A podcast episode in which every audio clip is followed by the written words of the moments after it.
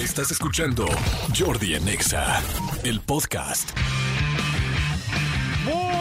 Pero muy, pero muy, buenos días, señores. Son las 10 de la mañana con 14 minutos.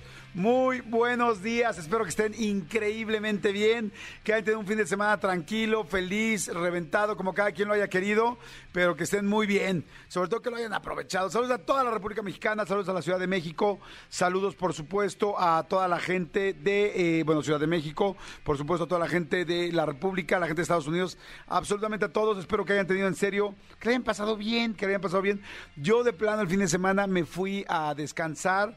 No saben qué rico me urgía dos días de descanso. Como les digo, ya dependen las edades de cada quien. Hay un momento en tu vida donde dices, no, bueno, ya lo único que quiero es que llegue el fin de semana para descansar. O sea que vengo con muchos ánimos, con muy buena vibra y con muchas ganas de que arranquemos la semana. Padrísimo, este lunes 13 de junio, lunes 13 de junio, ya estamos casi a la mitad de junio, o sea que se nos está yendo de volada. Hay que aprovechar siempre para hacer todas las cosas que queremos hacer. Ya saben que en el año que los, que los propósitos, güey, pues se te están yendo. Es ahorita, es ya, ya, ya, ya, ya, en este momento.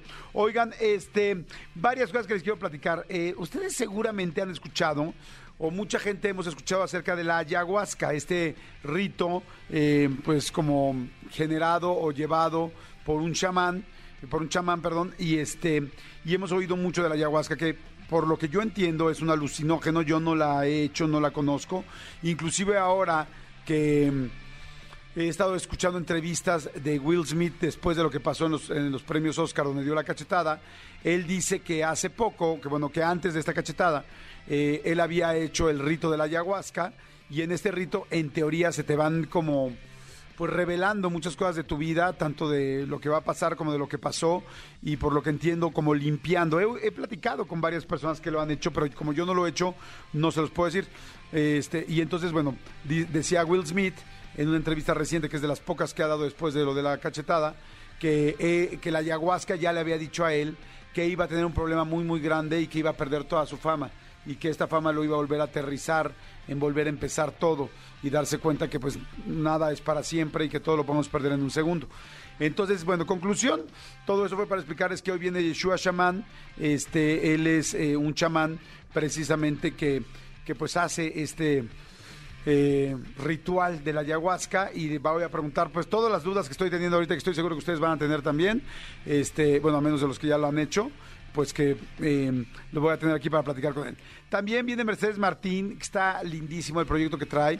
Es una señora que le encanta la cocina, que es muy buena para cocinar y que, bueno, lamentablemente eh, le dijeron hace unos meses que tiene un cáncer muy fuerte y ella decidió aplicarse y echarle ganas y tratar de cambiar un poco la situación de, de lo que está viviendo y se dedicó a hacer un libro que toda su vida quiso hacer.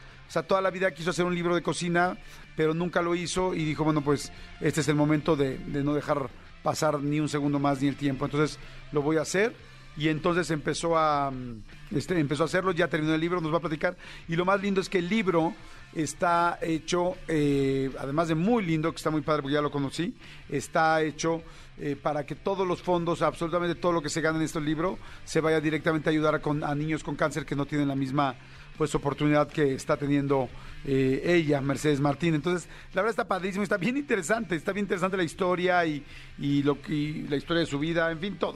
Así es que bueno, va a estar bien bueno el programa eh, Yoshua Chamán para platicar de ayahuasca, luego clases de cocina con Mercedes Martín. Este, fíjense, un día como hoy, pero del 2005, el cantante estadounidense Michael Jackson fue declarado inocente de los 10 cargos de los que se estaba acusado. Entre ellos, cuatro cargos eran de abuso sexual. Este, eh, evidentemente, cuatro cargos de abuso sexual de un menor. Eh, es, bien complicado, ¿no? Esta situación porque, pues, salió librado. Eh, yo después vi el último eh, o el más reciente documental que hicieron de él con los niños y con los niños ya adultos, no me acuerdo cómo se llama.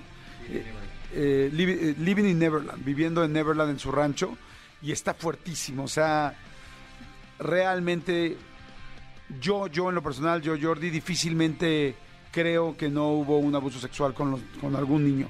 O sea, yo no, yo, yo difícilmente lo creo. O sea, yo creo que sí existió un abuso sexual, pero bueno, pues por, después de ver ese documental está muy, muy, muy, muy fuerte, pero bueno, por otro lado también fue declarado inocente en la corte.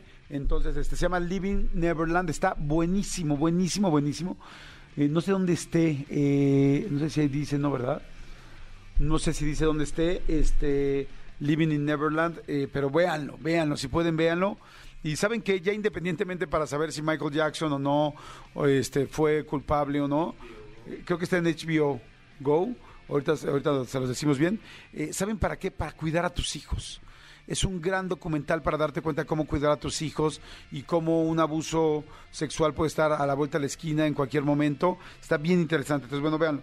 Pero bueno, no me quiero clavar con eso. Lo que quiero clavarme es que independientemente de esta situación, yo siempre he sido muy fan de Michael Jackson y, y quiero preguntarles ahorita, eh, un fan, fan de su música, fan de su, de su, este, de a él como artista. Si esto lo hizo, pues evidentemente no fan de su persona sino del artista. Entonces, este, mi pregunta es, ¿cuál es su canción favorita de Michael Jackson? Mándenme un WhatsApp y díganme cuál es su canción favorita de Michael Jackson 50 al 5584 11 14 07. Jordi en Exa. Oigan, señores, pues bueno, vamos a arrancar el programa. Nada más les quiero comentar algo que me pasó el fin de semana. Este, el fin de semana eh, me fui con mis hijos de, de fin de semana, como les conté, y hubo un momento donde estaba ah, durmiendo, durmiéndome con mi hijo, bueno, acostando a mi hijo, y este, mi hijo tiene ocho años y estaba acostado y de repente antes de que se despertó, no, bueno, más bien, se estaba despertando. Y entonces le, lo, lo desperté y le dije algo, eh, me pasó algo por la cabeza bien chistoso. ¿Saben qué? Que normalmente como papás, eh, la gente, la mayoría de los papás, no puedo decir que todos papás, evidentemente me estoy refiriendo a madres y padres, este, que- queremos darle lo mejor a nuestros hijos. Trabajamos por, trabajamos por nuestros hijos, eh, dejamos de hacer cosas por nuestros hijos, nos quitamos la comida de la boca por nuestros hijos, nos eh, dejamos de estudiar algo por nuestros hijos, cambiamos nuestra forma de vida por ellos, eh, nos quedamos en una relación durante muchos años donde no somos felices, inclusive a veces estás sufriendo, a veces por tus hijos. Este, dicen que hay una frase que, que dice yo mataría por ti, ¿no? O yo, este, no, no, yo me muero por ti. Realmente de las pocas personas, creo yo, que harían eso sería un padre con su hijo, una mamá con su hijo, que realmente arriesgaría su vida por su hijo. Porque mucha gente dice nada más eso, pero de eso a cumplirlo por otra persona es algo muy complicado. Este, y entonces nos damos cuenta de tantas cosas que hacemos por ellos. Y, y tenemos diferentes formas de tratar de que se den cuenta. Pero a veces un niño no necesariamente se da cuenta o lo entiende. O sea, sí lo entiende, pero evidentemente por el amor, por el cariño, pero no ve. No, no siempre puede ver todos los esfuerzos que has hecho, ¿no? Este, separarte de un amigo, de una familia, de una familia, por proteger a tu hijo, igual pasó algo, igual estuvo en peligro, igual le dijeron algo, y tú, pues verdaderamente los que somos padres sabemos que vas modificando tu vida para poderle dar la mejor vida que puedas a ellos. Y, claro que con los años lo va a ir notando y claro que con los años se va a ir dando cuenta. Pero cuando están tan chicos, a veces eh, entenderán y tendrán ese amor, en muchos casos, este, pues incondicional, pero no entienden muchas otras cosas. ¿Y saben por qué? Porque tampoco se los decimos de un millón de maneras, pero a veces no se los decimos de la manera más sencilla, que es hablando, diciéndoselos. Entonces, total que el domingo se levanta mi hijo, me acuesto yo al lado, le veo la cara, le veo el pelo, le empiezo a ver la carita, la nariz, el pelo, lo empecé a acariciar, se despierta y cuando se despierta, le digo que tiene ocho años, es un niño que entiende perfectamente bien cualquier concepto, o bueno, casi cualquier concepto, y le dije, te quiero decir algo, mi amor. Y me dice, ¿qué? Le dije, yo sé que siempre te digo que te amo con todo mi corazón, pero es que verdaderamente te amo con todo mi corazón y te voy a explicar algo.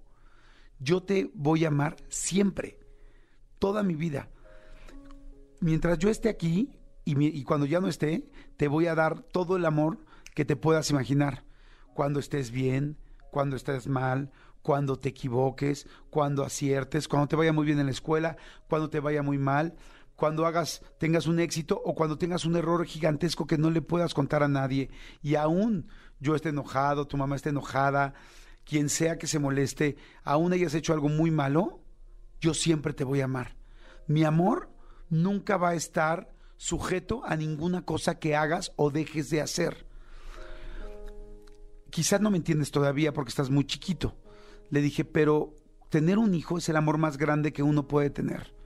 Y yo, los momentos más felices que tengo, a veces me desespero, a veces me enojo, a veces te grito, a veces me canso, pero eso es porque soy persona.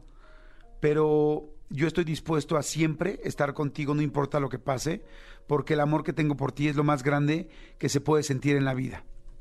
Y él se me quedó viendo como nunca me había visto. Se me quedó viendo como... ¡Wow! Como que es difícil que un niño, por más que hagas tú todas las acciones, entienda eso y de repente dije, pues díselo. Porque de alguna manera a cualquier niño le encanta, a cualquier hijo, no importa la edad que tengas. Yo, bueno, yo ya no están mis papás, tengo 50 años, pero si me lo dijera mi papá ahorita, igual lo agradecería. No importa la edad a la que se lo digas. Pero además, la gente que tenemos la oportunidad de tener hijos un poco más chicos, qué lindo poderle dejar eso en el subconsciente, en todo, en toda la energía, en toda el ADN, en el alma, más bien de tu hijo. Porque nunca habíamos platicado así.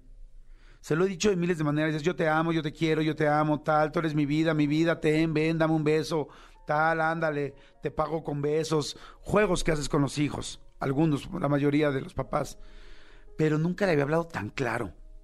Y, y, y lo vi, lo vi, no les voy a decir que se puso a llorar, pero se quedó callado, como 20 segundos viéndome a los ojos y eso nunca había pasado así. Y me abrazó y me dijo, te amo, papá. Y bueno, ay, se los quería contar porque me dio sentimiento y...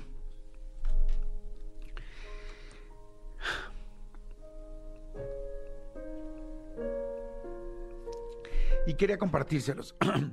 quería compartírselos porque si tú tienes la oportunidad de hacerlo, hazlo. No te quita nada.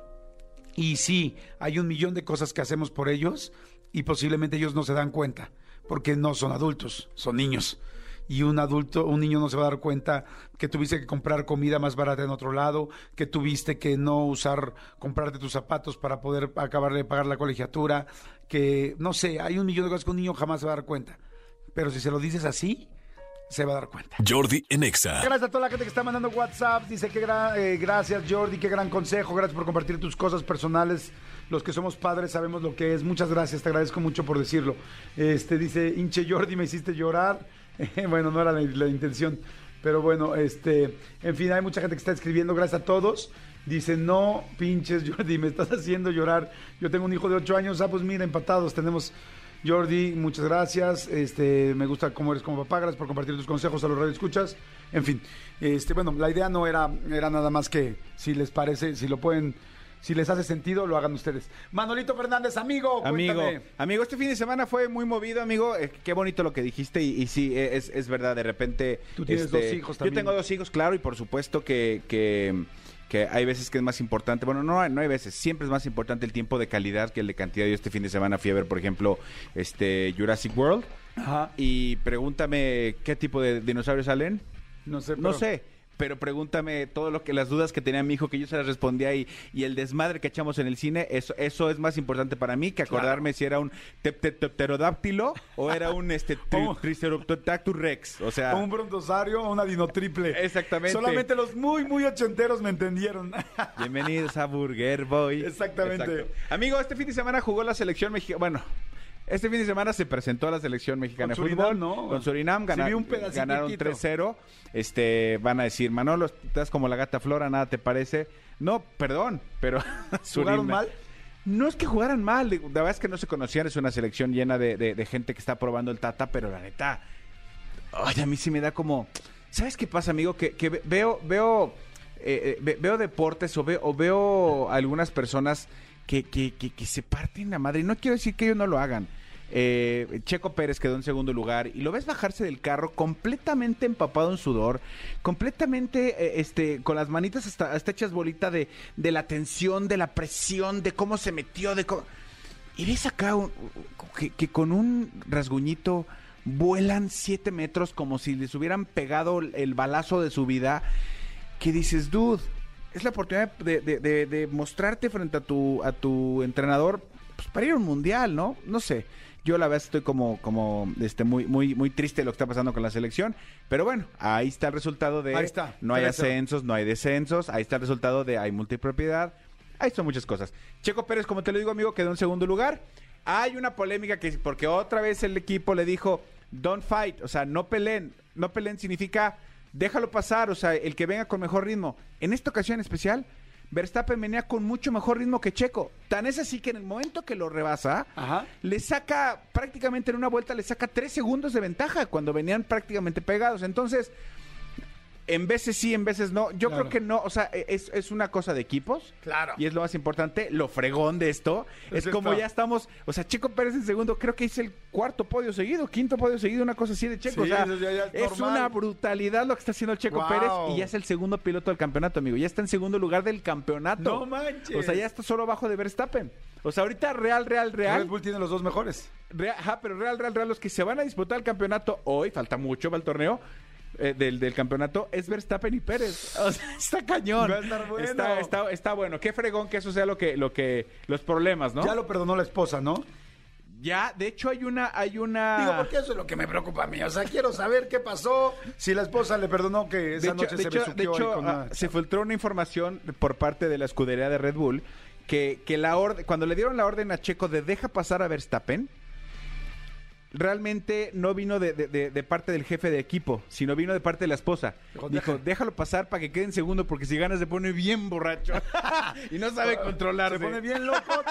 ¿Qué se va a poner Exacto, acá, no? exacto. No, no, no, no, se va de fiesta y no sabe comportarse. Mejor que quede en segundo. No, esto obviamente es mentira. Este, sí, creo que ya lo perdonó. Esperaría yo que lo haya perdonado. Sí, porque ya, bueno, más bien yo creo que pues, se pusieron de acuerdo, porque él dijo, estoy bien con mi esposa, Sí. tal, tal. Pues Sí, más sí, bien ya cuando regrese, pues tendrá que, va- van a empezar las, las hostilidades, Exacto. ¿no? Este, di- discúlpame, Que Sergio. arranquen las hostilidades. Se- Sergio, ¿a qué hora llegas hoy? No, mi amor, es que fíjate que ca- caca de Azerbaiyán, pues me tengo que ir a Canadá. Bueno, pero después de Canadá, no, mi amor, es que fíjate que de Canadá, o sea, tengo que hacer unos promocionales allá en este en Uzbekistán otra vez. de- No, pero no, mi amor, es que es que me tengo que si no, mejor no llego. Fíjate que ahorita me acordé de una vez que estaba en una reunión con dos señores, ¿no? Con dos amigos. Bueno, uno de ellos no lo conocía. Entonces uno de ellos estaba contando que, que tuvo una infidelidad con su esposa. O sea, más bien, que estaba casado y que tu- él, él tuvo una infidelidad y que lo cacharon. Y me dijo, y nos, nos estaba platicando y dice, no, güey, me dice, lo peor de mi vida. Dice, lo peor. Por una infidelidad de, no sé, de un día, no tengo idea, la verdad. Este, dice, lo pagué, lo he pagado siete años. Dice, porque mi esposa no se le olvida, le hemos pasado terrible. Tal, de haber sabido que iba a ser siete años de calvario, me hubiera ahorrado esa, esa tarde o tal. Digo, y me, me quedé muy grabado porque estábamos ahí. Ya ven que cuando luego nos juntamos los hombres en las bodas, Sí. en los bautizos, y Sí. ¿de qué estamos platicando? Pues a veces de eso, ¿no? Sí, de, de hecho, de hecho, oh, evidentemente no estamos diciendo que esté bien o esté mal, pero sí, Claro. por supuesto, una decisión que tomes eh, en tu vida la vas a arrastrar para siempre. Entonces, pues para que estés al tiro Sí. si la tomas o no. Claro, exactamente. Pero bueno, Jordi en Señores, seguimos aquí en Jordi en Exa. Mi querida Gavita, ¿podemos hacer un video eh, para Facebook, por favor? Este, son las 11 de la mañana con 11 minutos. Saludos a toda la gente que está mandando mensajes. Gracias, gracias a todos los que están aquí este, pendientes. Y esta es una entrevista bien, bien interesante que, que voy a hacer. Pero antes les quiero decir rapidísimo, tengo muchos boletos. eh, Tengo pases dobles para ir a ver a María José el 16 de junio en el Auditorio Nacional. Tengo pases dobles para ir a ver a Lucero y Mejares el 16 o 17 de junio. Tengo pases dobles para el 90s Pop Tour este, en el Auditorio Nacional. Tengo pase doble para qué payasos, rock para niños. ¡Ay, qué padre, qué payasos! Este, no sabía que no sabía que estaban por aquí. Otra vez me da muchísimo gusto porque era un show bien padre. Espérenme un segundito. Es que la entrevista que les voy a hacer van a querer van a querer verla y eh, Sí, que, que el 90 es en la Arena Ciudad de México, amigo. Ah, el 90s, ok, tour en, la- en la Arena Ciudad de México. Tienes Sí. razón, no sé por qué aquí es Auditorio Nacional, pero bueno, no, no pasa nada, está perfecto. Y este, y bueno, a ver, señores, eh, yo creo que mucha gente ya ha escuchado sobre el ritual, no sé cómo llamarlo, de la ayahuasca. Eh, mucha gente hemos escuchado, muchos hemos preguntado. Yo he escuchado frases como la ayahuasca te busca a ti, no busques tú la ayahuasca. Este, eh, yo la verdad empecé a escuchar hace bastante tiempo, hace como unos 10 años, con un amigo en específico que, que iba a hacer ayahuasca y que se sentía muy bien. Pero bueno, como estoy seguro que muchos de ustedes eh, tienen también muchas dudas, eh, hoy quisimos entrevistar a Yeshua Shaman. Él es eh, chamán, evidentemente, y guía, me imagino, entre muchas otras cosas, de la ayahuasca. Se volvió viral en TikTok y en YouTube por unos fragmentos de una entrevista con el creador de contenido Gusgri. Y, y bueno, estaba muy interesante poder platicar de esto porque pues bueno, hay cada vez en todo el mundo, escucho, en todo el mundo, ¿eh? está ocurriendo. De hecho, hace, hace poco escuché a Will Smith que decía que, que la ayahuasca le había mostrado que iba a pasar algo muy fuerte en su carrera y que se iba a ir completamente al piso su carrera. Eh, como para enseñar, no sé, nuevas cosas, ¿no? Entonces, bueno, pues para qué mejor, eh, ahora sí que para qué hacernos nada más ideas en la cabeza, sino mejor le preguntamos a un experto, y aquí está Yeshua Shaman. Este, Yeshua, está, lo dije bien, lo, ¿cómo lo pronuncié bien? Hola, ¿qué tal? Muchas, muchas gracias. Estoy súper emocionado. Jordi, es No, un honor igualmente. estar aquí, la verdad. No, muchas gracias para mí, muchas Y- gracias, feliz de que estés aquí. Poder traer un mensaje tan importante como es develar los mitos que ocultan a la ayahuasca y también a otras plantas maestras y plantas de poder. Ok, cuéntame un poquito, este, Yeshua, ¿Yeshua? Sí, Yeshua está bien. Mi querido Yeshua, eh, ¿tú cómo empezaste? ¿Cómo se hace un chamán? Eh, ¿Cómo es esto? Es algo bien complejo porque no lo elige uno. De repente tus mismas decisiones y la- el destino, la vida, te va poniendo cada vez en más detalles para direccionarte hacia la parte de la sanación, la espiritualidad y ayudar a otras personas. Yo inicié con un proceso de depresión en una relación y un amigo me dijo, ¿sabes qué? Vamos a tomar ayahuasca. Y yo en ese momento estaba tan mal que dije, pues bueno, lo que sea, la verdad, no me importa lo que llegue a pasar. Y no investigué nada prácticamente, solo llegamos, me dijo, a partir de hoy no vas a comer carne, no vas a tener relaciones sexuales, no vas a beber alcohol, no consumía yo, ni consumo actualmente ninguna sustancia extra ni adicional. Entonces dije, bueno, no hay ningún problema, cumplo con todas las condiciones para poder tomar ayahuasca. Y así fue, esa experiencia cambió mi vida. Ahí conocí el amor incondicional y a partir de ese momento yo quería que todas las personas, todos los humanos de la tierra sepan que Dios nos ama exactamente como somos y Dios puede ser en la forma que tú creas y en la divinidad que tú creas, simplemente que sepas que tienes derecho a sentirte amado por el simple hecho de ser un ser humano. Oye, ¿qué es la ayahuasca? O La ayahuasca es un brebaje, es un líquido. Hemo- He estado trabajando mucho en explicar a las personas que todo lo que sé yo al menos de ayahuasca para que puedan entender y si deciden hacer ayahuasca sepan realmente que están haciendo un- una sesión con alguien que sabe guiar la ceremonia. La ayahuasca es líquida, no son pastillas, no es eh, comida y hay algunos grupos que de repente dicen estamos dando ayahuasca y te dan pastillas o te dan otras sustancias. No, la ayahuasca es un brebaje líquido que es una decocción de solo dos plantas. Es Liana banisteropsis capi, que es el nombre científico de la liana ayahuasca, y Psychotrivia viridis, que es como unas hojas más grandes que la albahaca, pero igual de ese mismo tipo, que traen ciertos químicos que ayudan a la expansión de la conciencia por la activación de, las, cor- de la corteza cerebral y las neuronas. Ok, ahora, este, entiendo, entonces eso es la ayahuasca. Ahora, ¿es un rito, es un... ¿Qué es lo que se hace cuando van personas a unirse a hacer esta ceremonia? Claro, en la selva amazónica le podemos llamar ceremonia o ritual, porque hacen varios protocolos y hay algunos grupos que incluso han guardado como mucha reverencia y le comienzan a llamar a la, a la ayahuasca que la sagrada medicina, la sagrada sesión y el ritual. Nosotros como jaguar negro traemos una conciencia de no guardarle una veneración ante esta esta sustancia, esta planta, que en realidad es como una hermana también. Y la energía real de la ayahuasca es una abuela. Entonces, ¿qué vas a hacer cuando vas a ver a tu abuelita? Tú no vas y te arrodillas ante ella, no le besas la mano, no haces una genuflexión y le dices, vengo a adorarte, abuelita. Simplemente la abrazas y le dices, aquí estoy, soy tu nieto y vengo a amarte y vengo a decirte que te extrañaba y que quería estar contigo. Esa, ese es el mensaje que queremos dar por el cual hay que hacer ayahuasca. Ok, ahora, una vez que llegas, a- o sea, al final la, la ayahuasca, esta, este brebaje, estas dos plantas, eh, pues es un alucinógeno, ¿no? Quiero pensar. Bueno, habría que eh, modificar también esos criterios y esas palabras de forma, formas de expresarnos. Creo que estamos carentes del lenguaje apropiado de las experiencias extáticas y es algo que tenemos que comenzar a desarrollar o al menos a quitar esos mitos tanto de estoy en el viaje o el alucín que en realidad no explican lo que es la experiencia con eh, plantas de poder o plantas enteogénicas. Eh, también eh, psicotrópicos, que sería otra palabra propia para poder expresarse de ellos. Ok. Y me- ¿Psicotrópico sí entraría? O sea, podríamos decir la ayahuasca es un psicotrópico. Sí, así es. Ok. Me gustó mucho que dijiste plantas de poder. Sí. Aquí hay algo, voy a ir haciendo todas las preguntas, yo creo que esto es, también pueden preguntar este, muchas cosas, lo que ustedes quieran, por el WhatsApp, ¿no? Al 5584 11 1407. Me estoy yendo así como desde el principio para poderlo entender, que a mí también me interesa saberlo y conocerlo, ¿no? Entonces son plantas de poder. Nuestros ante- eh, antepasados usaron las plantas para expandir la conciencia, para muchas otras cosas. Eh, esto viene de hace muchos años, es una tradición eh, del Amazonas, eh, de América o en diferentes partes del mundo se hacía. Bueno, la ayahuasca se da exclusivamente en toda la selva amazónica. Todos los países que tienen Amazonas pueden tener a manifestar los eh, recursos de la ayahuasca. Ok. Eh, en especialmente nosotros, como Ayahuasca México Jaguar Negro, que es la familia espiritual que yo tengo y en donde yo hago ayahuasca todos los sábados, traemos esta, eh, este brebaje de la selva amazónica peruana. Ok.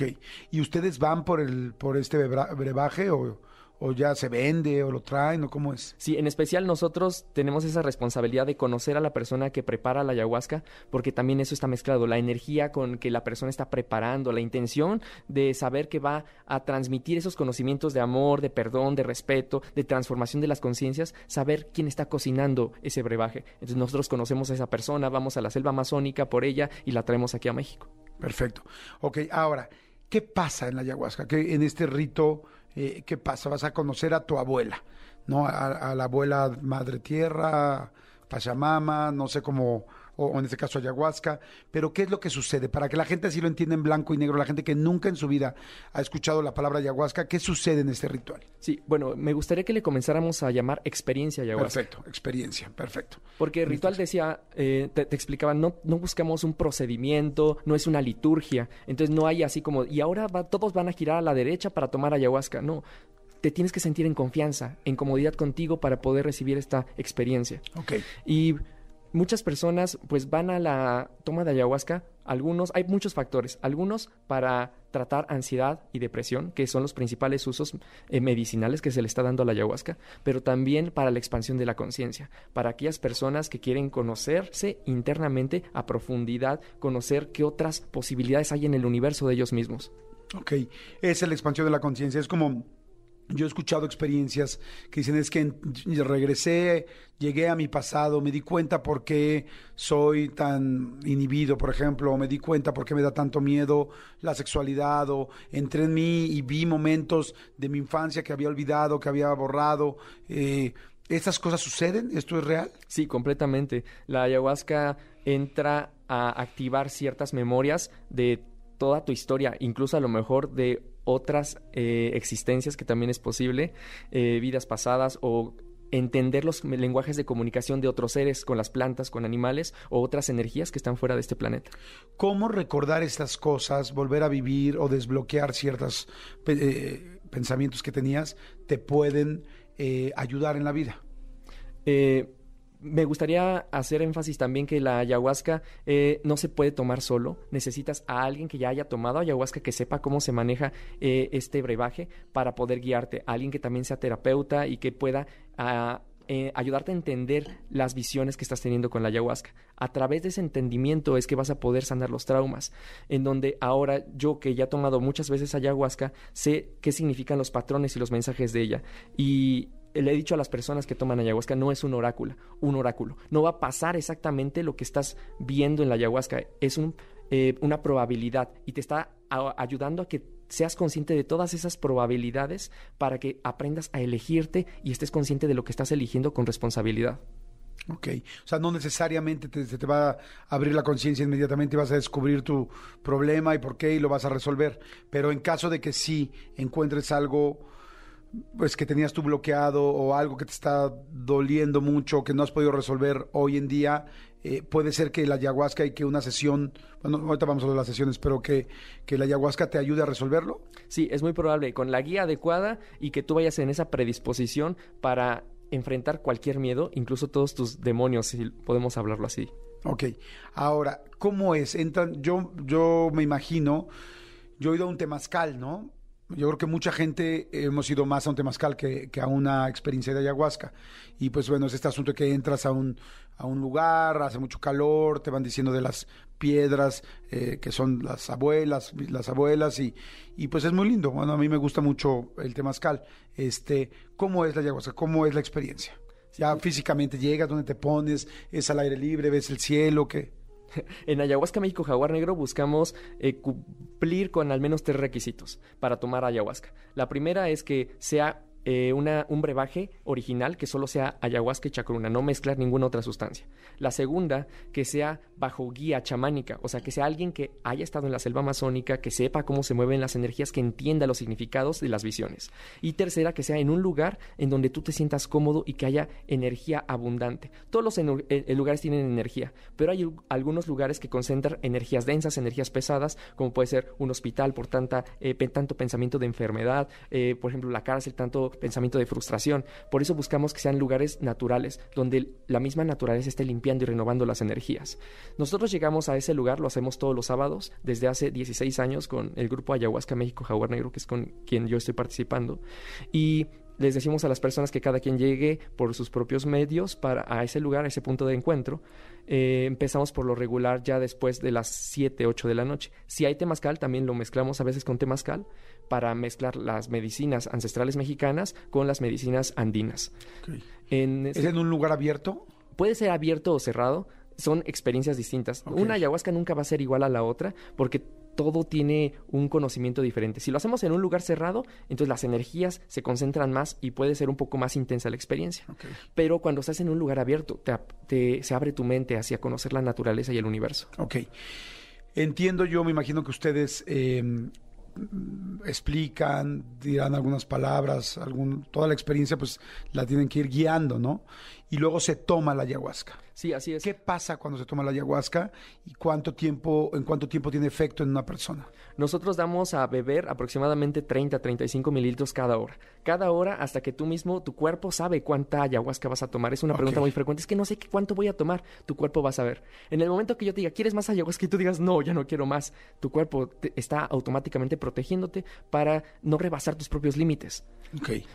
¿Cuánto tiempo pasa entre que la tomas y empieza a hacer efecto. Es muy variado, no depende de tu complexión física, no, no, depende de tu edad, depende más que nada de tu resistencia mental, de qué tanto estés dispuesto a soltar el control, a sumergirte en esta experiencia y a confiar en que al final de cuentas es algo que te va a llevar a una expansión de, de, conocerte a ti mismo. Ok, yo en lo personal soy una persona que siempre he tenido mucho miedo a salirme de control, por lo mismo, eh, pues no he probado, pues la mayoría de las cosas no he probado prácticamente casi nada, ¿me explico? Sí. Entonces siempre me ha dado miedo alucinar, que me salga algo, que me salgan mis demonios, que me asuste. Soy una persona controladora, entonces me da un poco de miedo eso. Eh, voy a alucinar, voy a ver cosas, ¿qué, ¿qué, va a pasar en mi mente? O sea, este expandir la conciencia, ¿cómo me lo puedes explicar aquí afuera ahorita que estamos este, pues ahora sí que este, en esta realidad. sobrios.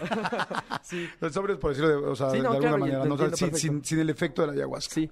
Eh, bueno, eh, expandir la conciencia es darte cuenta de todo lo que te rodea desde un nuevo ángulo, aumentar la percepción que tienes de las cosas. Eso decir, yo a veces puedo tener este enfoque, un solo enfoque de una dirección de lo que estoy viendo, y cuando yo giro la cabeza hacia este lado, me doy cuenta que existe otra variedad de realidades y posibilidades. Y, giro, y si giro la cabeza hacia el otro lado completamente diferente, me doy cuenta de un universo completamente distinto, cuando en realidad yo solo estaba enfocado en una sola línea de dirección.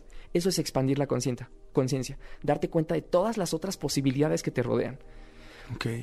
Y entonces ahí mis cosas personales, mis problemas, mis miedos, tal, se, eh, puede ser que se abra la conciencia en esa dirección. Claro, quiero que sepan que con la ayahuasca eh, genuina nunca vas a perder la conciencia. En todo momento sabes qué estás haciendo. Sí, de repente llegas a, sentir como mareación, malestar del estómago, náuseas, pero en todo momento puedes levantarte para ir al baño y regresar a tu lugar siendo consciente de qué estás haciendo. Y a veces la experiencia es tan fuerte porque te lleva a sumergirte dentro de ti. Y ya decía en un video, es como poner un estetoscopio en tu corazón y de repente ya no se escucha el sonido del exterior porque solo estás escuchando tu interior. Y no es que estés fuera o que hayas salido de tu cuerpo físico eso no pasa con ayahuasca. En realidad es que estás tan sumergido en tu interior que solo escuchas dentro de ti. Y si alguien te mueve, vas a reaccionar y vas a decir, ¿qué está pasando?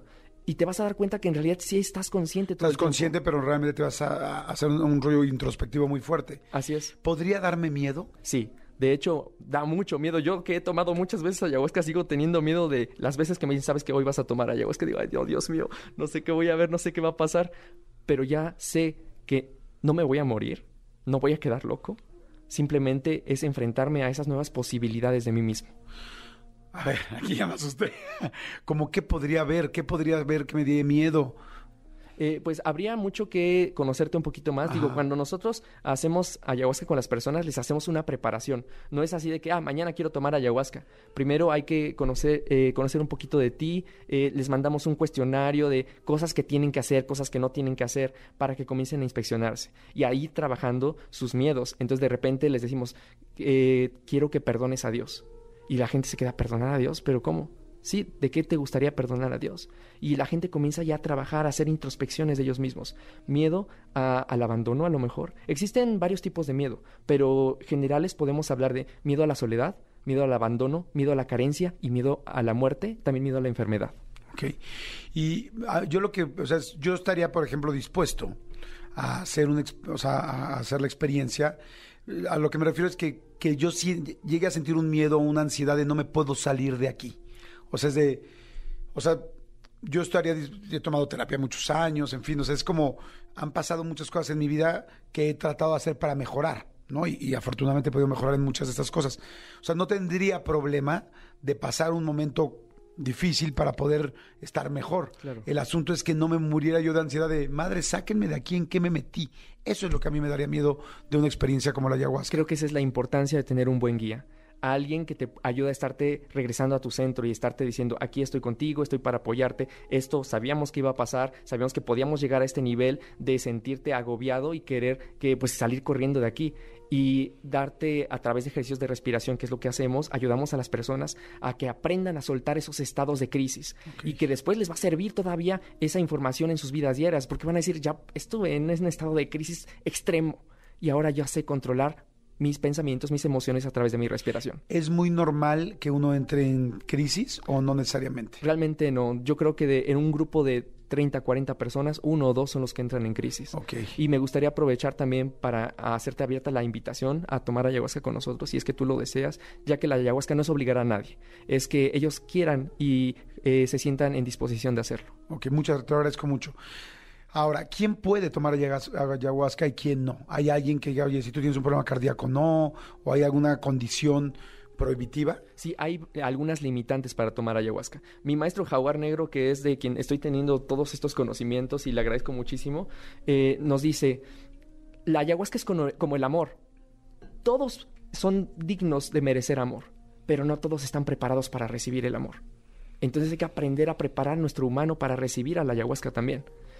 Eh, las personas que están tomando medicamentos psiquiátricos tienen que prepararse muy bien para tomar ayahuasca. Eso quiere decir que hay que suspender los medicamentos debido a las interacciones químicas que puede haber entre el medicamento y la ayahuasca. El verdadero riesgo no es tomar ayahuasca sola. La ayahuasca sola no tiene ningún problema, no te va a generar ningún daño, ni enfermedad, ni muerte, ni complejo psicótico. El problema es mezclarla con otras sustancias, tanto medicamentos, alópatas como otras plantas. Ok. Eh, ¿Vomitas cuando... ¿Es real que vomitas cuando tomas ayahuasca o esto es nada más un mito? No, ¿Cómo es real, pero no es obligatorio. Entonces hay personas que de repente llegan a sentir eh, cierto rechazo hacia ellos mismos y tú el mismo entendimiento te dices momento de vomitar para que puedas sacar eso que tú sientes que estás rechazando de ti. ¿Cuánto dura aproximadamente una experiencia de ayahuasca? O sea, Varía muchísimo de cuánta ayahuasca hayas ingerido y la capacidad de tu cuerpo para metabolizar la ayahuasca. Puede ir desde eh, dos horas hasta 12 horas. ¿12? Sí. Madre santa. Pero en es- todo ese tiempo estamos ahí contigo y apoyándote para saber que estás bien, para hacerte reconocer todo el entendimiento que vas a obtener de ti. Ok, ¿qué pasa después? Digamos que ya fuimos, eh, tuvimos nuestra experiencia, tuve la gran oportunidad de expandir mi conciencia, encontrar qué bloqueos tengo. ¿Cómo me voy a sentir al otro día? ¿Ese problema que tenía está más resuelto? ¿Ese problema que tenía está mejor? ¿Cómo me voy a sentir? Tú que lo has hecho varias veces. Claro, les, les comento a las personas con las que hacemos ayahuasca, no es una varita mágica. No es de que en el momento ya tomé ayahuasca y el día siguiente, uff, ya soy otro, ya dejé las adicciones, ya no tengo problemas.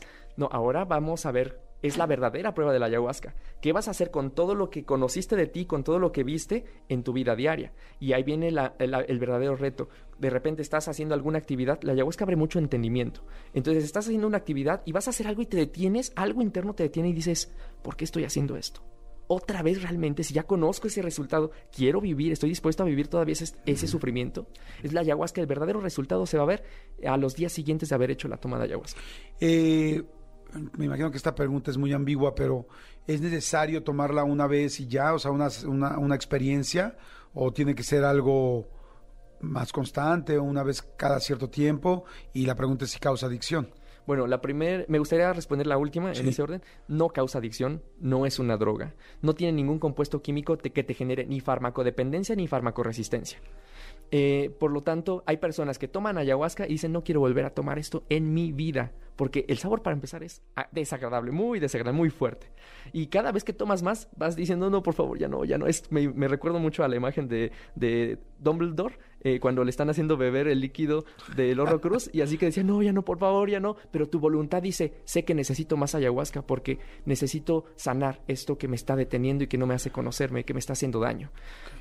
Entonces no, no es adictiva, no, y, y hay nosotros recomendamos tomar ayahuasca más de tres veces para que puedas En tu vida. entender en tu vida, en tu vida, para que puedas entender realmente los mensajes de la ayahuasca. Hay personas que toman, que se puede tomar diario también ayahuasca. En la selva amazónica, cuando vamos realmente a hacer un trabajo interno los- y preparación chamánica, que es la que he estado teniendo, yo he tomado ayahuasca nueve días seguidos. Wow. ¿En algún momento te asustaste mucho? Sí, hubo momentos en que de repente ya no sabes realmente qué está pasando y por eso es la, importante, la importancia de un guía que te está diciendo esto es normal, te estás enfrentando a una deconstrucción completa de ti mismo, de todas tus creencias. Es de imagínate, de repente dices, ¿esto es real o no es real? Y bueno, comienzas a decir, ¿quieres que sea real? ¿Te conviene que sea real? ¿Te conviene creer o entender que te estás haciendo daño con esta sustancia? Date cuenta. Y entonces la misma ayahuasca también es muy paciente. No te va a da- dar ni mostrar algo que te deje peor de lo, que, de lo cual estás.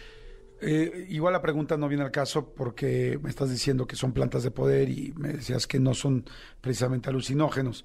Pero eh, yo he escuchado a gente que conozco que, por ejemplo, usó drogas químicas como éxtasis, como LSD, en fin, y me decían, el problema de una droga de estas es que después te están, la, la necesitas. Yo sé que, bueno, eso es la adicción, o la sientes, ¿no? Me- yo, por ejemplo, jamás en mi vida me metí una tacha.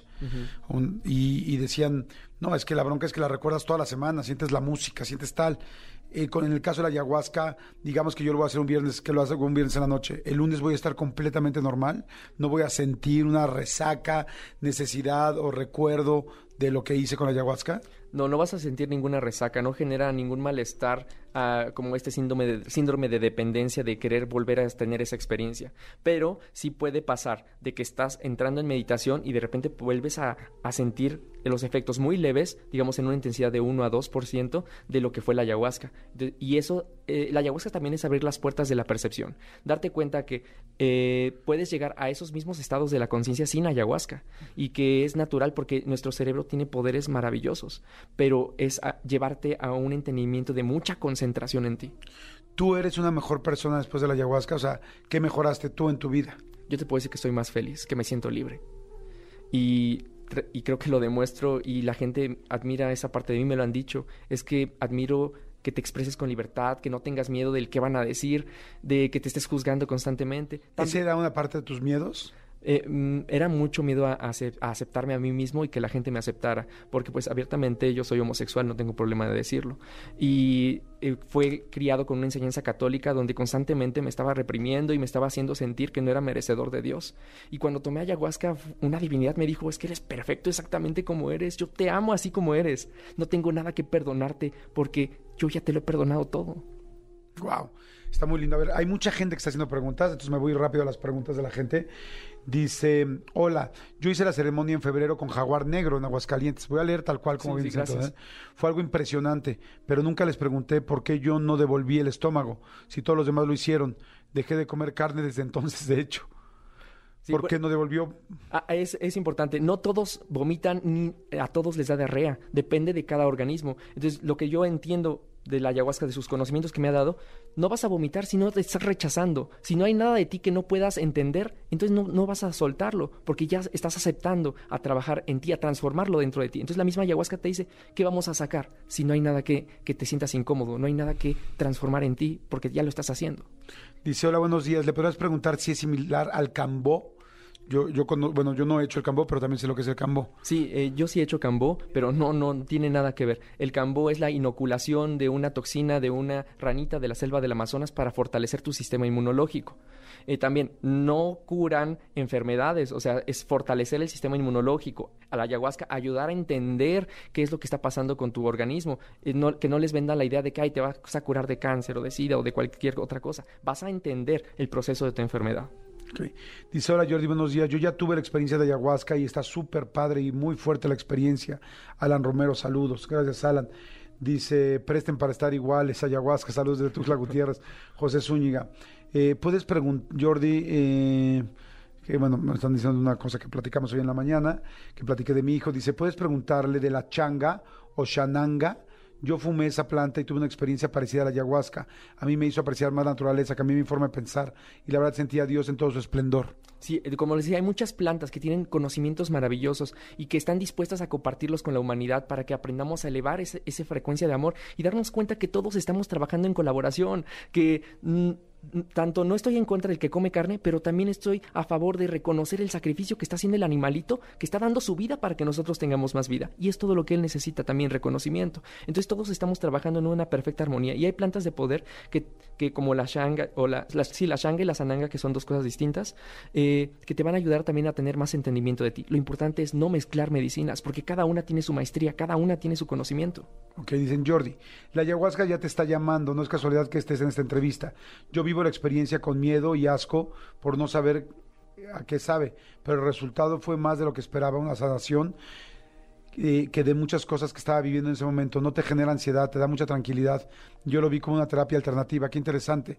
Este, eso es cierto, eh, a mí me han dicho mucho eso de que tú no busques a la ayahuasca, que la ayahuasca te busca a ti. ¿Es cierto eso o en realidad es una frase linda nada más? No, creo que sí es cierto. Eh, llega un momento en que también la ayahuasca va entrando a, a tu conciencia y de repente dices, ¿realmente la necesito? Y hay personas que dicen, no, la verdad no la necesito, estoy muy cómodo con mi vida, estoy satisfecho con lo que he logrado y no necesito tomar ayahuasca. Pero hay otras personas que dicen, me genera como esa inquietud y dices, bueno, no importa. Y pasan los años y de repente vuelve otra vez esa ola de energía que dices, y se interpreta ahí como segunda llamada, ¿no?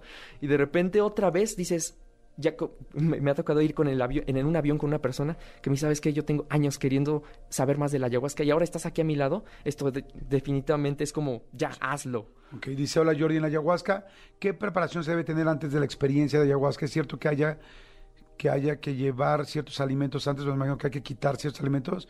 ¿Debemos desintoxicarnos días antes? Sí, es lo que comentaba. No, eh, no es lo mismo que vayas a la ayahuasca y te comiste ayer unos tacos de carnitas, porque obviamente tu desintoxicación y purificación va a ser mucho vómito, mucha diarrea. Primero, la ayahuasca te va a limpiar tu cuerpo. Y si quieres ir a trabajar tu espiritualidad, tu conciencia, pues eh, hay que ahorrarnos lo más posible esa parte de la desintoxicación. Ok, dice, hola Jordi, no tomes la ayahuasca, no sabes realmente cuáles son las reales intenciones de esas personas y te pueden robar tu luz, ten cuidado, ten mucho cuidado. ¿Qué opinas? Pues que cada quien está en su derecho de pensar lo que quiera, es parte de su nivel de su conciencia y como le- lo digo, no es obligatorio tomar ayahuasca para ser espiritual, se puede acceder a esos mismos estados de, de, de placer a la vida y de gratitud a través de la meditación. Padrísimo. ¿es similar a la ceremonia del peyote? Eh, son plantas maestras, plantas eh, poderosas también, pero son distintas. Eh, yo le pregunté una vez a, la ayahuasca eh, bajo los efectos, le dije, quiero que me enseñes a hacer viajes astrales. Y la ayahuasca me dijo en mi mente, yo no puedo enseñarte a eso porque yo vo- voy a llevarte adentro de ti. Si quieres aprender a conocer el universo que hay fuera de ti, ve y busca al viejo abuelo. Y después supe que el viejo abuelo era el jicuri, que es el nombre tradicional del peyote. Dice, esto ya no tienen nombre estos. Dicen, soy Ivonne, ¿cura la migraña?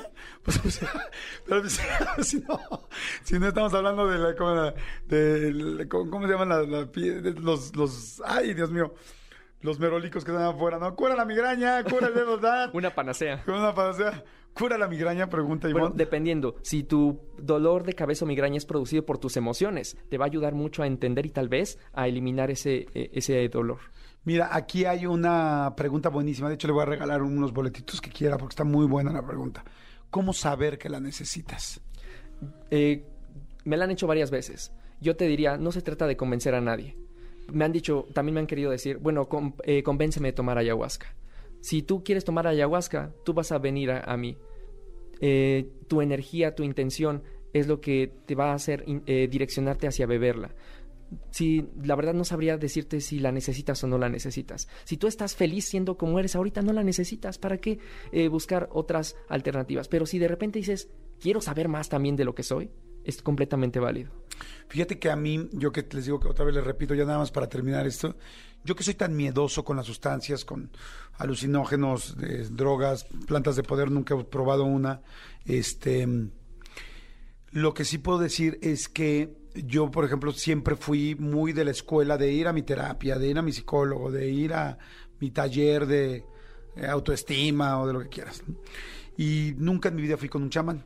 Después fui con Fer Broca, que todos lo conocemos, y me sorprendí de lo que una persona con un don te puede, se puede interiorizar en ti y ayudarte. Y ahí me quedé impactado, dije, wow, aquí hay una cosa muy linda que yo no conozco, ¿no? Después de eso, eh, yo les platico, eh, una persona muy cercana a mí eh, hizo lo del sapo, me imagino que este asunto, ¿lo del sapo es el cambó? Eh, no, ¿O ese es bufo alvarius. Ah, hizo lo del sapo, que bueno, que es un veneno, un sapo que creo que lo Sí, tomas. también quiero aclarar que no es DMT, es 5-meo-DMT, que es una sustancia mucho más exclusiva. Ok. Y cuando hizo esa, eh, bueno, más bien, no me voy a saltar otra. Yo soy un cuate muy ansioso, ¿no? Y yo empecé a ir a, meditar gracias a una pareja que meditaba y fui a un ashram y fui a, en algún momento, yo nunca en mi vida había meditado. La primera vez que medité, pues tendría quizá 28 o 29 años. Y para hacerles el cuento corto, después de ir varias veces a meditar, un día encontré una tranquilidad que nunca en mi vida había sentido meditando, que ellos le llaman Shaktipat, que es como sentirte muy feliz y como que tu corazón se abra. Y me quedé sorprendido, porque por primera vez yo que siempre siento que tengo un resorte en la cola literal y que me quiero parar de todos lados, perdón por decirlo así tan feo, pero, pero creo que así lo entendemos muy bien.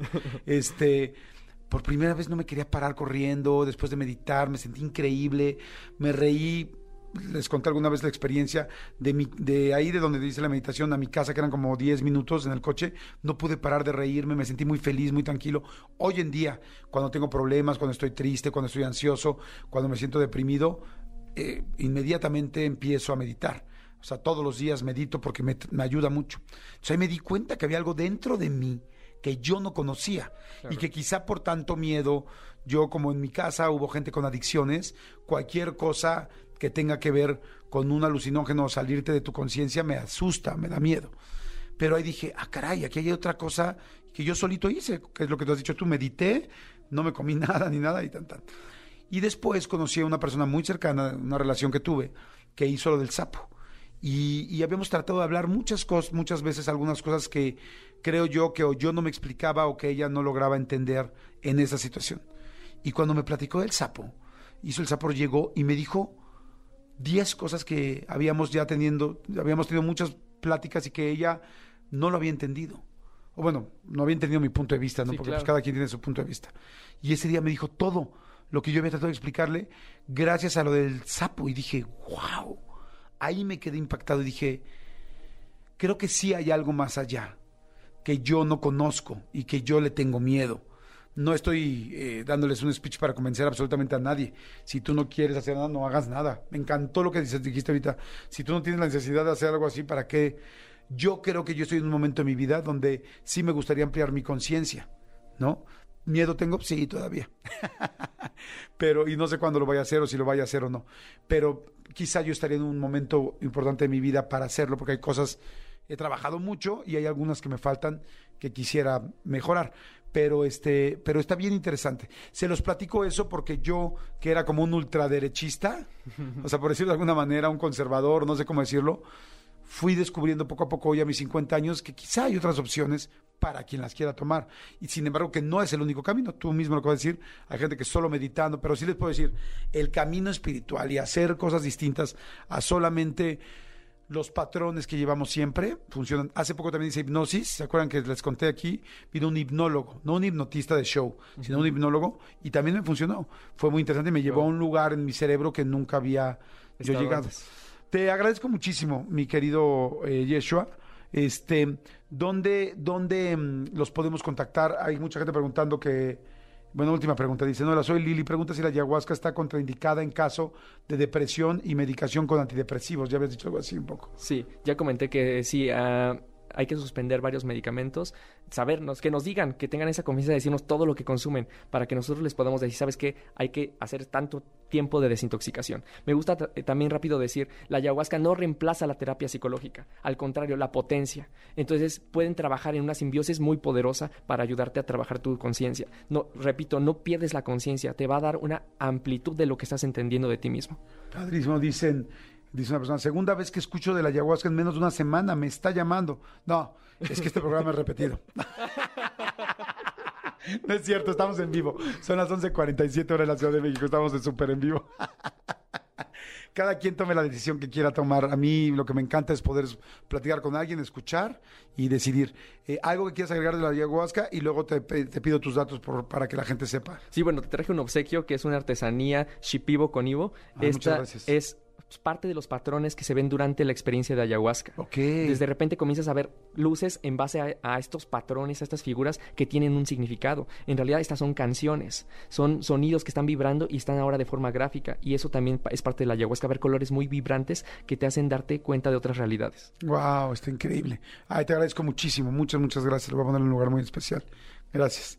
Y este, ¿y cuáles serían los datos si alguien quiere contactarse? Eh, Sí, estamos en Facebook como Ayahuasca México Jaguar Negro. Estamos tardando mucho en responder los mensajes porque la verdad nunca habíamos tenido tantísimos, eh, tantísimas personas interesadas en tomar ayahuasca. no, y espérate ahorita aquí, eh, porque aquí nos escucha muchísima gente, más de la que te puedas imaginar. Estoy muy contento porque siento que soy parte importante en este trayecto de dar a la luz, a, a luz el verdadero significado de las plantas y cómo interactuar con ellas. Eh, también me gustaría decirte que si le puedes mandar un saludo Claro. a Gerald Alba, que es la manager de Jaguar Negro. Claro, y dice que es- ¿Gerald? Gerald Alba. Gerald Alba, te mando, ¿es mujer? Sí, Te mando un beso, un abrazo. Bueno, y si eres hombre, también te mando un beso y un abrazo. Igual a los dos les mando besos y abrazos. Y este, y qué lindo poder platicar. Y Ella que es tu haya fan. Ay, qué linda, Gerald. Te mando muchos besos. y es la que- manager de Jaguar Negro. que pronto nos conozcamos. Este, muchas gracias, Gerald. Te mando besitos. Oye, Jaguar Negro, ¿cómo, cómo llegamos a ellos? ¿Por Facebook, Jaguar Negro? Sí, puede ser también Instagram. eh, básicamente serían esas dos corrientes. Eh, Y así también está tenemos Jaguar Negro. Sí, así es. Ayahuasca México Jaguar Negro. Ah, ahí, ahí está el asunto. Ayahuasca, que se escribe con H, ¿no? Sí, así es. Ayahuasca México, Jaguar Negro. Jaguar Negro. En Instagram, eh, Spotify, Twitter. Tenemos todas las redes sociales. ¿Hay mucha gente que hace ayahuasca en México bien? Eh, sí, hay algunos que hacen bien, que son buenos guías, que hacen buenas sesiones, pero hay otros que, digo, no existe, para mí no existen los charlatanes, porque al final de cuentas todos estamos tratando de dar lo mejor de nosotros. Y bien, están aprendiendo, son novatos, tal vez, y pues sí, se van a equivocar en algunas circunstancias, ¿verdad? ¿Cuántos años llevan ustedes haciendo esto? Mi maestro, 16 años. Yo tengo 6 años eh, todos los sábados ayudándole a las personas. Te agradezco muchísimo. Eh, me imagino que Yeshua es un nombre que tú elegiste. Sí, así es. Ok, está muy lindo. Felicidades. Me dio mucho gusto conocerte. Es un chavo bien preparado, bien joven, estás bien chico Gracias. y un cuate eh, muy culto. Te felicito. Me dio mucho gusto conocerte. Y pues ¿Eh? estás invitado completamente a tomar ayahuasca, ya sea si quieres hacerlo público, bueno, que tomaste Me ayahuasca pusieron o si no. ahorita, me pusieron ahorita, oye Jordi, ¿por qué no vas y te grabas? Sería lo último que haría. Claro, sí, no. Sería exactamente lo último que haría. O sea, si, si hiciera esto sería algo muy personal, ¿no? Porque ya mi, ahora sí que mi trabajo público es bastante constante. Aquí necesitaría una intimidad muy especial No, para claro, poderla es- disfrutar. De hecho, está prohibido hacer grabaciones de dentro de las mismas ceremonias porque es algo muy personal y, y es un algo maravilloso también. Sí, lo que sí les puedo asegurar es que si la llego a hacer, con mucho gusto les contaré mi experiencia. Feliz. Pero en ese momento, pues quiero vivirlo al 100 para, no solo para disfrutarlo, más bien para aprovecharlo. Claro, Y no totalmente. estar pendiente de si grabó o no grabó, o si se me ve el pelo parado, o se me bajó, o si me veo gordo, no, me da lo mismo. Claro. ¿no? Gracias, muchas gracias. amigo. Te agradezco mucho. Oigan, este, ¿qué tal el bloque? Nos lo aventamos larguísimo, ¿no? Hoy ya ven, prepárense para los comerciales, ¿eh? Los quiero. Oigan, no se pierdan la entrevista de Mon Laferte. La subimos ayer a mi canal de YouTube. Está buenísima. Buenísima, buenísima. Adoro a Mon Laferte. En serio, híjoles, entre más la conozco, más la quiero, la quiero de amiga, la quiero de persona cercana, la quiero de compañera de vida. Este, vean la entrevista, ya la subí a mi canal de YouTube. Ahí está, le ponen Jordi Rosado ahorita que acaba el programa y escúchenla si tienen cosas que hacer o veanla mientras están haciendo el que hacer o están trabajando o están haciendo un proyecto, vienen manejando para que los acompañe. Está muy linda la entrevista, se van a sorprender de, lo interesante de la vida de Mon Laferte. Y, cuando, y el disco de, este, no es el de Atrévete, el disco de la canción de Tu Falta de Querer, cuando vean cómo la hizo, en las peores condiciones, en el peor momento de su vida, bueno, ni luz tenía, se tuvo que ir a volar la luz del el garage del vecino para poder hacer ese disco. Métanse, van a ver cómo las cosas cuando más complicadas están, resulta que te están ayudando a que hagas el esfuerzo más grande que tienes dentro de ti. Jordi en Exa. Señores, seguimos aquí en Jordi en Exa y este, oigan, muchísimas preguntas de lo de la ayahuasca. Bueno, pues ahí están ya los datos, ya se los dimos. Este, ¿qué era? Jaguar, eh, ay, aquí lo tenía apuntado. Jaguar negro, exactamente. Ayahuasca México, jaguar negro. Así era como estaba en las redes, ¿no? Pero este, bueno, saludos a todos. Y este, hay un chorro de boletitos, ¿eh? Vamos a seguir dando boletos. Fíjense, vamos a darle boletos ahorita. ¿A quién le vamos a dar boletos? Vamos a darle boletos, ya sé a los que nos digan una frase de la entrevista de Mon Laferte, o sea, bueno, no un tres o cuatro líneas de una parte importante de la entrevista de Mon Laferte, que se vayan ahorita a YouTube y vean un pedacito de la entrevista que está muy buena y que nos manden este vía WhatsApp eh, un concepto, más que tres o cuatro líneas, un concepto de lo que estamos hablando en la entrevista, ¿no? Es- no, espérame, espérame, espérame. No, ya no, ya sé, porque se van a meter y van a ver el resumen del principio nada más. Más bien de la entrevista, un pedacito, una frase de una parte que les haya gustado de la entrevista. Los que le empiecen a mandar ahorita al WhatsApp, que yo, pues me sé la entrevista perfecto, que yo vea y que diga, sí, esto es real, sí la están viendo. La pueden ver ahorita, ¿eh? Métanse ahorita a verla y nos los mandan y con mucho gusto les voy dando boletitos ahorita. Oigan, dicen, a ver, me están poniendo, a ver, Jordi, yo quiero boletos. Es que fíjense, tengo boletos para eh, para María José el 16 de junio. Pases dobles para Lucero y Mijares el 16 o 17 de junio en el Auditorio Nacional. Pase doble para el 90s Pop Tour el 16 de junio. Pase doble para Qué Payasos Rock para Niños el 19 de junio. Dice, a ver, le cortaron la luz porque le cobraban mucho, porque el elevador y el estacionamiento estaban conectados a su medidor y ahí creó su disco. Bien, ella sí lo vio.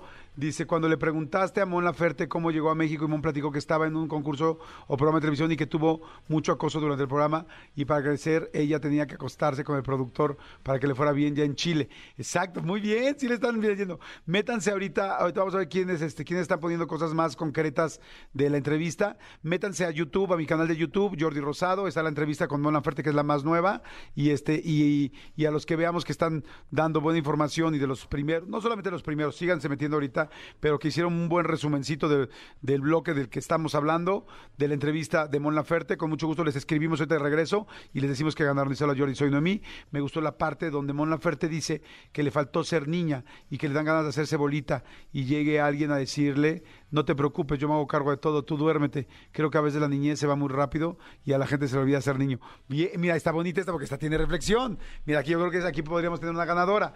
Déjame preguntarle cómo. Ah, Noemí se llama. Noemí va a ser la primera ganadora. Noemí va a ser la primera ganadora en este mismo momento. Te voy a poner como. Ah, mira, ya, ya te están aquí tomando foto y te voy a escribir ganaste. Así les van a escribir ahorita los demás, ganaste. Pero métanse a verla, todavía tenemos aquí todo el resto del programa, son de las 12.21 hasta la 1 de la tarde. Métanse a ver la entrevista de Mon Laferte, pónganme un resumencito de alguna parte con un comentario de ustedes como este y este y con mucho gusto les regalamos boletitos. Jordi en Exa. Señores, seguimos aquí en Jordi en Exa y este, fíjese que hay un libro que nos llamó muchísimo la atención y me encanta porque es un libro que no solamente es un buen libro, sino que además tiene una historia bien interesante. El libro se llama De cocina a tu mesa eh, con Mercedes Martín. ¿Quién es Mercedes Martín? Bueno, Mer- Mercedes Martín es una señora muy linda, este, que, que cocina desde chiquititita y me encantó porque no sé, dice, no, pues no soy chef, soy una apasionada de la de, de la cocina y hago mi libro porque tiene además un libro con causa y tiene una historia y tiene todo un rollo alrededor muy interesante y ahorita vamos a platicar tanto del libro como evidentemente de mi querida Meche, mejor conocida como Mercedes Martín en su acta de nacimiento, pero como Meche con sus amigas y amigos, de los cuales ya me estoy considerando uno de ellos. Mi querida Meche, ¿cómo estás? Feliz de estar aquí contigo, encantada de platicarte mi historia y de compartir mi libro con ustedes. Padrísimo. A ver, quiero que escuchen esto porque está muy interesante. Yo tengo el libro en la mano eh, que se llama De mi cocina a tu mesa, que está muy lindo porque además es de pasta dura y trae eh, muchas eh, recetas muy interesantes. Y además trae unos panquecitos en la portada, los cuales nos acaba de traer Meche una bolsa con cientos de panquecitos y estamos todos muy felices y con ganas de abrirlos. Cuéntanos, mi Meche, cómo empezó esta, este libro, esta historia, este todo. Bueno, mira, te voy a decir que siempre escucha uno que de las cosas malas que te pasan en la vida hay que sacar algo bueno. Claro. Entonces yo tengo cáncer Ajá. y el cáncer me dio la oportunidad de sacar algo bueno de lo malo que me está pasando. Ok, Toda la vida tuve la ilusión de hacer un libro de cocina. ok. Pero son de esas cosas que vas dejando un poquito en el baúl de los recuerdos, que estás involucrada en el trabajo, en la familia, en la vida diaria, y corres y corres y lo tienes un poquito en el olvido. Sí, como que la vida te encarrila y haces lo que tienes que hacer y, se te olvidan tus sueños. Sí, y lo tienes un poquito ahí como arrumbado y a lo mejor hasta empezado, ¿no? Entonces fue cuando me dio cáncer, hace ocho meses me diagnosticaron cáncer de pulmón, pasé por una cirugía que me quitaron un pulmón, Ok. eh, quimioterapias y pues aparentemente ahorita voy mejor, me van a volver a hacer estudios, pero en todo este proceso mi familia me motivó, mis hijos, mi marido, a tratar de sacar el libro adelante y hacer este proyecto para mantenerme muy ocupada Ajá. durante todo mi proceso del cáncer. Fue la verdad la mejor terapia que pude haber tenido. Ajá. Eh, me, me, mm, trabajé muchísimo en el libro, lo hice con mucho cariño, lo hicimos en conjunto, en familia. Todos participaron. Maripaz, mi hija, es fotógrafa, ella tomó las fotos. Eh, Begoña y Mercedes me ayudaron a hacer creativas o a hacer más, a- más sexys, como dicen ellas, Ajá. las recetas, pues son más jóvenes que yo. Eh, mis yernos, mi marido fueron paladares, mi hijo también. Y mi marido pues me ayudó en el financiamiento del libro. Ok. Eh, entonces, al ser un proyecto en familia, le echas muchísimas ganas, te ayuda muchísimo a sobrellevar las quimios, a sobrellevar la cirugía, el saber que vas a vivir sin un órgano que necesitabas para respirar. Ajá. Y así es como nace. En, Wow. un- en familia nace de mi cocina a tu mesa, cocinando con Meche. Ay, Meche, está padrísima la historia porque, híjoles, a mí me encanta. Eh, hay mucha gente, lamentablemente, que está teniendo cáncer o que tiene alguna otra enfermedad, eh, pues que puede ser tan seria como esta. Eh, o también tan llevadera y tan tranquila como esta. Yo cada vez que conozco a alguien que tiene cáncer les digo mi propia experiencia. Yo he tenido a muchos amigos con cáncer. De cada 10 amigos y amigas que he tenido con cáncer, 9 han salido librados. 9 real. Guerreros. Este, sí, o sea, nueve guerreros, nueve con actitud, nueve con para adelante y nueve tal. Eh, o sea, es mucho más gente la que sale adelante que la que no. Y creo que eso tiene que ver mucho, no tanto con la enfermedad, sino con la actitud que cada persona va tomando. Entonces, que tú me platiques esta historia y que nos las platiques a todos, creo que es algo bien, bien, bien inspirador para la gente, porque ahorita nos está escuchando mucha gente que está exactamente en el mismo punto que tú. Algunos adelante, algunos se acaban de enterar, algunos con familiares. Todos tenemos a alguien cercano que queremos o somos nosotros los que lamentablemente tenemos una noticia como esta. Sin embargo, el asunto de que tu familia te haya dicho, oye, pues tienes ese proyecto, siempre lo has querido, siempre tal, vamos a hacerlo y hacer las recetas y trabajar en conjunto como que no se me ocurre una historia, eh, una, una forma más linda de demostrarte el amor como familia y como gente cercana. Como es, sí va a pasar esto, eh, esperemos que todo salga bien y todo va a salir bien, pero en medio de esto, pásala bien y estamos contigo y estamos más cerca que nunca. Esa es una fórmula increíble, está bien lindo lo que estás platicando. Muchas gracias. Qué Pero- linda familia y qué linda tú. Muchas gracias. Mira, y lo más bonito de todo este proyecto es que la Fundación Vuela me ayudó a aterrizar todo esto. Todo el dinero que se saque de las ventas del libro, absolutamente todo, va para Fundación Vuela. Fundación Vuela es una lindura de fundación. Se dedican a atender a niños que padecen cáncer y que no tienen los mismos privilegios que tuve yo, de tener atención médica, de tener medicamentos, de tener mis quimios y también les dan orientación emocional a los niños. Está fantástico. No sabes qué bonita fundación y qué lindo trabajo hacen. En la parte de atrás del libro viene el logo de la fundación. Ajá. Acá en la contraportada. Voy a la fundación, ajá.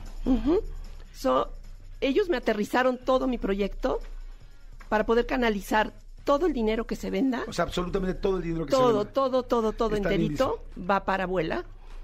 Ya dimos nuestro primer cheque, un cheque muy bonito. Ajá. de medio millón de pesos. ¡Wow! ¡Súper bien! En dos meses vendimos muchísimos libros y la verdad pues es un proyecto en el cual yo quisiera que tu auditorio no es invitarlos a que compren el libro, sino invitarlos a que participen conmigo en este proyecto. Está increíble, te voy a decir algo. El libro está muy lindo, se los voy a comentar. Y no sabes el auditorio que tenemos. O sea, este auditorio, aquí todos tenemos buena vibra. Aquí de- donde decimos, si alguien escucha este programa es porque es alguien con quien puedes confiar. O sea, aquí hay- somos, todos. somos somos muchísimos, muchísimos en toda la República, en Estados Unidos, en Centroamérica y evidentemente en todo México. Y aquí toda la gente siempre busca ayudar. O sea, buscamos, les llamamos asociados a la gente que escucha este programa y pues que somos parte todos del programa, porque entre todos lo hacemos. Y la gente de aquí, todo el mundo quiere ayudar. O sea que te puedo asegurar que mucha gente va a buscar el libro. De entrada les voy diciendo dónde está el libro, dónde lo pueden comprar. Mira, lo puedes encontrar cocinandoconmeche.com Ujú. o en Instagram, Ajá. cocinando con Meche. Ok, Cocinando con Meche. A ver, sigan en este momento en Instagram, métanse a Cocinando con Meche. Este, está muy fácil, yo estoy haciendo exactamente lo mismo, Manolo está haciendo exactamente lo mismo. Estamos poniendo aquí Cocinando con Meche. Y entonces ahí ya lo puedes pedir. Ahí lo puedes pedir. ¿Cuánto cuesta un libro? 800 pesos cuesta el libro. Está, de hecho, la verdad lo veo barato para lo lindo que está, porque además eh, está súper ilustrado, está muy, muy lindo y está eh, increíble. A ver, ahora, eh, ¿qué tiene el libro? Me encantó porque tiene una foto tuya de eh, chiquititita empezando a cocinar. Y este, aquí está, mira, eh, sí, claro, puedes decir Mercado Libre, puedes Ah, decir Amazon, perfecto. puedes decir Sanborns, puedes decir Este, Liverpool. está en Mercado Mientras sea Libre. para ayudar, puedes decir lo que quieras. Perfecto. Es, eh, también está en Mercado Libre. Mm, La misma página de cocinandoconmeche.com te lleva directo a Mercado Libre. Ok, padrísimo. Entonces métanse a Mercado Libre, pónganle Cocinando con Meche o pongan el nombre del libro, que es de Mi Cocina, Tu Mesa. Sí. ¿No? Ahora, empieza el libro y trae una foto tuya de chiquititita cocinando y luego la siguiente una foto este también eh, cocinando, pues bueno, ya mayor, pero igual de guapa que de chiquita. Ay. Cuenta- cuéntame, por favor, de esta primera foto. Esta primera foto es la cocina en casa de mi abuela. Es más, vivía aquí muy cerca en Galileo. Una casa de estas de Polanco, grandotas, con una cocina divina. Y mi abuela fue una de mis primeras maestras de cocina. Ajá. Ella me enseñó a hacer las mantecadas que salen en la portada que te traje Ay, para que delicia. compartas. Y este, y ella me enseñó muchas cosas de cocina. También mi mamá fue una gran maestra. Eh, mi suegra, que la quería mucho, también me enseñó muchísimas cosas de cocina. Tengo un poco de inclinación a la cocina española, porque mis raíces son españolas. Casi no lo noté entre los nombres de tus hijas. Sí, exactamente. sí. Ajá. Y, pero también tengo mucha cocina de fusión. Ok. mucha cocina actual, este, muchos postres. Hay cosas muy lindas. Mira, estoy viendo aquí ceviche oriental de salmón y mango, que bueno, ya se me ultra antojó y más Para el calorcito, calores. sí. Carpacho de alcachofa, pera y parmesano. ¡Ah! ¡Qué delicia! Oye, se lo voy a regalar a mi novia. Quiero que me haga. Sí. Es que yo soy muy malo para considerar. Ah. Ella también, más bien vamos a hacerlo juntos. Eso estaría padrísimo. Exactamente. Tostadas de camarón yucatecas, lasaña fría de salmón y parmesano. Estas son entradas frías, ¿no? Sí. Luego, eh, alcachofa al grill con alioli, eh, luego tortilla, tortilla de poro y queso de cabra, fettuccine mediterráneo, qué delicia. Y tú hiciste las fotos, Maripaz. Está aquí su hija, este, sopa de espárragos con espuma de camembert, crema de, pique- de piquillo con coroques. ¿Qué es, qué es piquillo? El piquillo es un pimiento muy chiquito, español, es un poco dulce, se parece al pimiento morrón, pero es pequeñito. ¡Ay, eso Es está rojo. buenísimo! ¿Cuál es? Lobster rolls. Ah, este, sí. hace poquito fui, eh, bueno, hasta el otro día lo estaba diciendo, ¿no? fuimos a Miami. Eso comí la semana pasada yo. La semana pasada en Sí. Miami. Son es, pues como hot dogs de langosta. De langosta, Y sí. yo fui hace poquito a Nueva York y hay un lugar específico que es súper famoso por los hot dogs de langosta. Ajá. Y este, ahí en el Chelsea Market. Y este, y me fascinaron. Y yo nunca había probado un hot dog de langosta. Ah, y aquí viene una receta. Pues ahí viene la receta. Además, las recetas son suenan muy sofisticadas, pero en realidad son recetas muy fáciles de hacer. Cada receta tiene un comentario mío abajo, Ajá. como para hacerlo más fácil o de dónde salió la receta, si es una receta tradicional o una receta nueva. Ajá. Todos los comentarios que vienen abajo. Y si tú te fijas, las recetas son cero complicadas. Parecen, por el nombre o por la fotografía, pero todo lo puede hacer cualquier persona. Oye, sí, lo voy a hacer con mi novia, que está Sí. padre así como juntos. hacerlo. Sí. Miren, le voy a decir pescado a la vasca con almejas, que se ve delicioso. Además, las fotos, felicidades, Maribel, están lindísimas las fotos. No sé si es foto de producto, pero tendrías que hacerlo. Sí, o sea, sí, porque están, están súper pros. Este, fíjense, a ver, les voy a leer la historia de pescado a la vasca con almejas. Dice, esta receta vasca es una herencia de mi suegra. Tiene muchos nombres y muchas versiones. A la vasca, en salsa verde. En México no aplica ya que la gente piensa que es en salsa de tomatillo. Lo clásico es hacerla con una merluza, pero para que quede rica es mejor usar un pescado blanco fresco. El guachinango queda perfecto, pero si el robalo está fresco, queda también muy rico. No necesita ninguna guarnición, ya que el plato es muy completo con sus verduras. Este, un pastel, que yo soy súper, súper, súper postrero. Dice pastel crumble de manzana y salted caramel. Este, que es así como un strudel de manzana, ¿no? Más o menos. Pues no es un strudel porque no, ¿No? lleva hojaldre, pero es un, es un pastel súper rico. Es más, ayer fue santo de mi hijo y lo comimos en la casa para celebrar. Oye, ¿no te gustaría entrar a este Masterchef? Sí, claro Estaría que sí. súper para Sí. Masterchef ahorita. Más Claro que, que sí. nunca. Porque te la sabes perfecto, sabes cocinar Sí. desde chiquita, pero no es chef, ¿no, amigo? Julia Trad, Julia Trad, atención, atención. te No, vamos a, te vamos Sí, a, a orientar canalizar. con la que Sí, con, claro con que una de las productoras. Estaría feliz yo. Bueno, dice, a ver, pastel crumble de manzana y sal- salted caramel. Dice, este pastel me encanta para comidas de los domingos en familia. Si no tienes la sartén de hierro forjado, lo puedes hacer en un molde de pie de cerámica. Está padrísimo. Y te va explicando, dice Príncipe Alberto. Este es muy famoso, este... Es un pastel de chocolate ¿Cómo muy es el Príncipe. Alberto? Lo he visto en miles de menús, pero nunca me lo he comido. Mira, ahí está en la foto, pero ya está cortado. En realidad es un pastel rectangular, muy bajito, lleva un bizcocho de chocolate y lo padre de este pastel es que el mismo bizcocho que horneas es el betún. Entonces nada más haces una mezcla. Está delicioso. Dice, este pastel es un clásico del cumpleaños de mis hijos, por lo que siempre nos trae muy buenos recuerdos. Los tiempos de horno pueden variar mucho, lo importante es que te quede durito el pastel revisando con un palillo. Eh, si te fijas, la misma masa es el betún. Qué lindo está el libro, qué lindo está eh, el concepto. Me da mucho gusto, me da mucho gusto por ti, mi querida Meche, que hayas hecho posible este, este sueño. Este, porque además no solamente es el libro, sino es el estar ayudando a otros niños. Estoy seguro que a partir de ahorita vas a seguir haciendo muchas, muchas cosas. Traes este, una, pues no sé cómo llamarle, bandana o cómo llamamos, eh, Un turbante. un turbante eh, con un color muy importante, porque el morado es el color de la transformación. Y, y no sé si lo sepas o no lo sepas. Bueno, seguro no es una casualidad que te, que te pusiste ese turbante y especialmente hoy. Este, yo creo que te estás transformando. Yo creo que seguramente has hecho cosas muy lindas en tu vida y que ahora vas a seguir haciéndolas, este, ayudando gente, haciendo proyectos, haciendo cosas de cocina. Siento que tienes muchísimos años por delante en los que te vas, vas a ayudar a mucha gente y te vas a voltear a ver también a ti, a tus sueños y a las cosas que quieres hacer. Te veo, te escucho hablar de cocina y te escucho hablar muy apasionada. Y este morado que traes habla de eso, cuando una persona se está transformando. Te voy a contar una historia que me pasó con mi papá hace mucho tiempo. Mi papá tuvo una enfermedad muy seria y de repente mi papá vivía solo, ya grande, y de repente se empezó a vestir de rojo. Y me decía, oye, Jordito, ¿me consigues un cinturón rojo? Yo, Madre Santa, un cinturón rojo y unos zapatos rojos. Yo, ¿zapatos de vestir rojos, papá? Sí. Y me empezó a salir vestido de rojo cuando yo iba los sábados o domingos a comer con él. Y literal te lo juro que sentía que estaba saliendo con el chapulín colorado. Decía, y dije, ¿por qué se te ocurrió el rojo? No sé, no sé. Y, y vivió muchos años, muchos más años de los que se imagina. En, su- en el caso, su enfermedad no tenía opción, a diferencia de la tuya.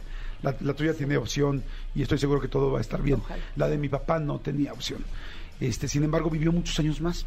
Y, y no creas que yo soy eh, así muy metido en el rollo metafísico y en la- no, pero conozco a mucha gente porque mucha gente viene aquí a hablar y gente muy eh, impresionante. Y un día con una persona que se llama Fer Broca, que lo adoro, le dije, oye, ¿qué tiene que ver el color rojo? Le digo, porque mi papá se vestía de color rojo. Y me dijo, el color rojo este, es cuando alguien, el color rojo es vida, el color rojo es aferrarte a la vida, el color rojo es no querer dejar este plano. Le dije, es que mi papá se empezó a vestir así de la nada. Sin mi papá, bueno, mi papá ni a la iglesia iba. Y esto, ¿sabes? Y entonces dije, qué chistoso. Y dije, y mi papá se empezó a vestir así. Y vivió así, en lugar de un año que le habían dicho, vivió nueve años más, nueve años. Y se vestía de rojo siempre y él no sabía por qué. Entonces me explicó Fer Broca. Me dijo, es que su alma estaba eligiendo ese color. Y entonces estoy seguro que hoy tu alma está escogiendo este morado porque seguramente has hecho muchas cosas lindas por lo que veo de tu familia. La reacción de tu familia, eso habla de una gran madre que ha hecho una familia como la que te está respondiendo hoy. Pero hoy sí estoy seguro que eres un ser humano que se está transformando a hacer muchas otra etapa de tu vida nueva en la cual vas a ayudar a mucha gente, te vas a apasionar mucho con lo que haces y vas a estar en el reality que dijimos o en otro o en tal y vas a seguir haciendo libros y libros y cosas y cosas porque porque para mí ese color que traes, siento que tu alma se está transformando en alguien que va a seguir ayudando de otra manera como seguramente ya has ayudado antes. Así es Qué que mucha suerte.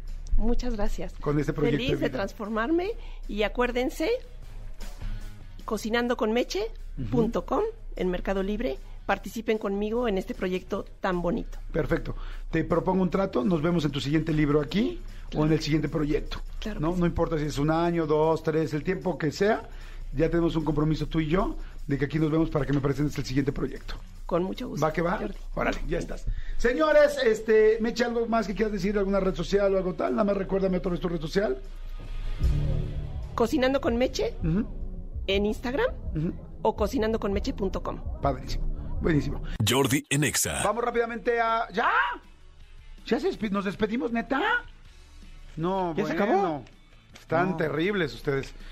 Híjoles, eh, uno viene con todas las ganas de hacer un programa. Vean, por favor, la entrevista con Mon Laferte. Está buenísima, ¿verdad, amigo? Exactamente. Sí, es una entrevista eh, súper padre. Yo conocí una Mon Laferte que no, que no tenía ni idea que existía, todo lo que pasó, este, lo que vivió en la escuela, eh, todo lo, lo complicado que es eh, ser una mujer, y lo estoy entrecomillando, fuera de los parámetros de, lo- de cómo debe ser una mujer en, en esta industria o en cualquiera, eh, lo complicado que fue. Véanla, véanla, está, está, es la, la más reciente que tenemos ahí en el canal de Jordi Rosado de YouTube, este, para que vean de lo que se trata, y gracias como siempre por sus comentarios. Exactamente, ahí está, perfecto. Oigan, bueno, no, gracias, gracias, Serpentario, gracias, Tony, gracias, Cristian, por la producción, gracias, Elías, por estar en los controles como siempre, gracias, mi querido René, por estar en las redes sociales. Este, sí, eh, sí, esto sí, ¿verdad? Me, me, me ofusqué, perdón. Gracias, mi querida Jos, no vino Jos, gracias, Gaby Nieves, Manuel Fernández, muchas gracias. Hasta mañana, muchísimas gracias a ustedes. Nos escuchamos en mañana, bye. Escúchanos en vivo de lunes a viernes a las 10 de la mañana en Exa FM 104.9. ¡Poronga, sí!